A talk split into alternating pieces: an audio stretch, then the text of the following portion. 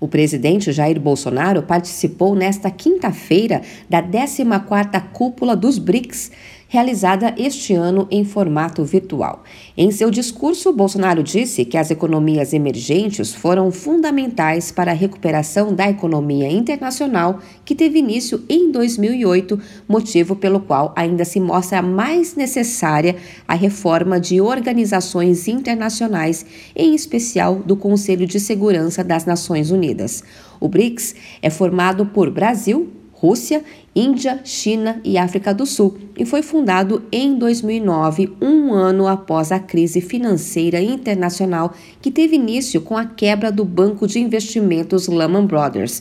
No encontro liderado pela China, Bolsonaro defendeu mudanças nos organismos internacionais como FMI e Banco Mundial. Devemos somar esforços em busca da reforma das organizações internacionais, como o Banco Mundial, o FMI e o sistema das Nações Unidas, em especial o seu Conselho de Segurança. O peso crescente das economias emergentes e em desenvolvimento deve ter a devida e merecida representação. O presidente Jair Bolsonaro falou ainda sobre o surgimento dos BRICS e sua importância para a recuperação da economia internacional. O BRICS surgiu em meio a uma das mais graves crises financeiras da história Naquele contexto, a pujança das economias emergentes mostrou-se fundamental para a recuperação da economia internacional.